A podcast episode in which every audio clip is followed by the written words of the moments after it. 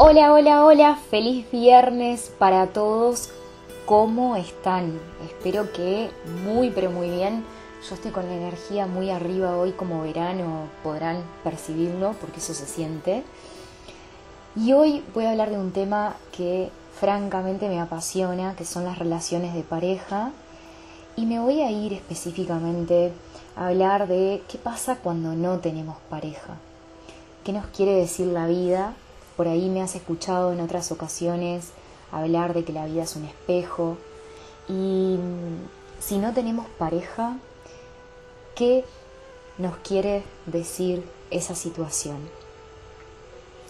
Lo importante es que el enfoque que me gustaría darle y que me acompañes a darle es que el problema no está si tenemos pareja o no tenemos pareja. Quiero irme a hacer foco en por qué no puedo estar en paz si no tengo pareja. ¿Qué es lo que pasa en mí que no puedo estar en paz si no tengo pareja? Te voy a compartir que en un momento de mi vida estuve así, eh, sin, sin tener pareja, y estaba pasando una etapa de mucha ansiedad, de compararme con el resto de mis amigas o por ahí mis compañeras de trabajo. Y fue cuando empecé con todo este camino que ya te vengo contando en otras instancias, de, conocerme, de, de, ver qué es lo que la vida nos quiere mostrar a cada momento, ¿no? Y así que te entiendo. Lo que te quiero decir con esto es que si te entiendo de corazón, si por ahí estás ahora mismo solo, sola y esa situación te despierta mucha ansiedad y tenés la tendencia a compararte. Lo primero que tenemos que entender es que el propósito de una relación de pareja es que crezcamos, es que nos volvamos más conscientes, es que podamos ver aquellas partes nuestras que desconocemos y poco a poco vayamos logrando relacionarnos desde el amor real, desde el amor que tiene que ver con expandirte sin buscar nada a cambio. Muchos de nosotros, cuando nos relacionamos en pareja, activamos programas de dependencia emocional casi sin darnos cuenta. Suele suceder que por ahí estamos en pareja un tiempo y esa persona se va y parece que nos falta un brazo. ¿Y no te ha pasado de que terminas odiándolo, odiándola por haber tomado la decisión de romper con esa relación?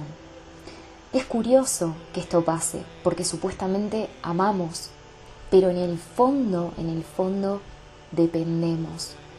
Dependemos. El amor es algo que no tiene nada que ver con las condiciones, con la forma, con cómo se estén dando las cosas. Tiene que ver con un estado interno nuestro, un estado de conciencia.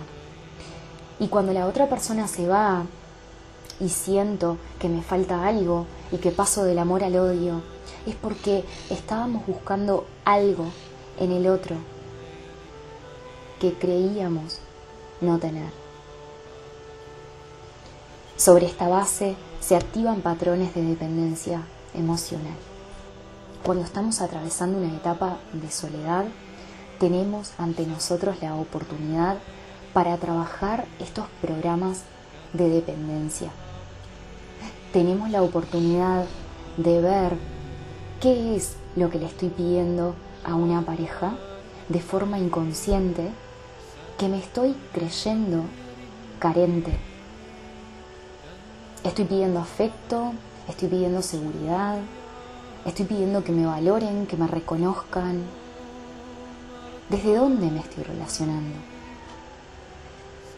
Cuando la vida nos deja solos por un tiempo, es para aprender, es para que podamos vernos, porque de otra forma, si no fuera por cómo nos hace sentir la soledad, quizás ahora mismo vos no estarías escuchando este audio.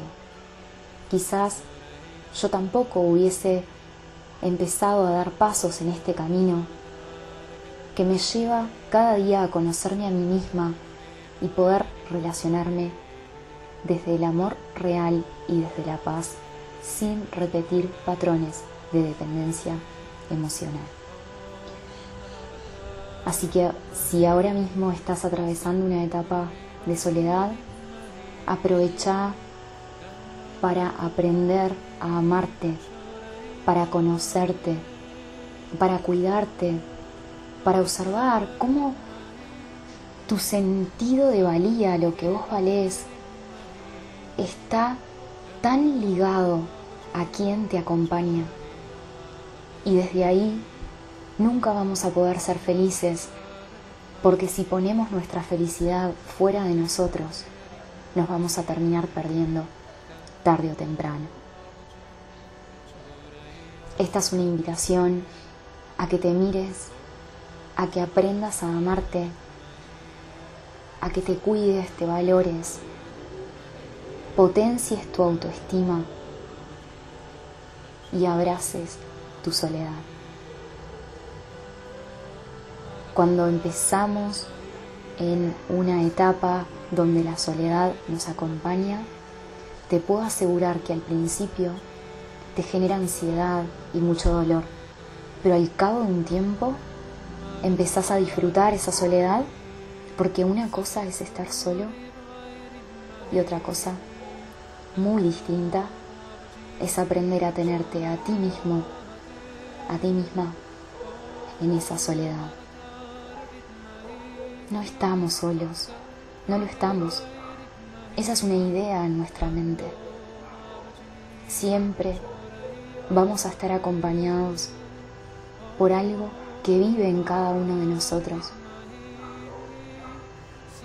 que es amor, que es luz y que siempre nos tiende la mano.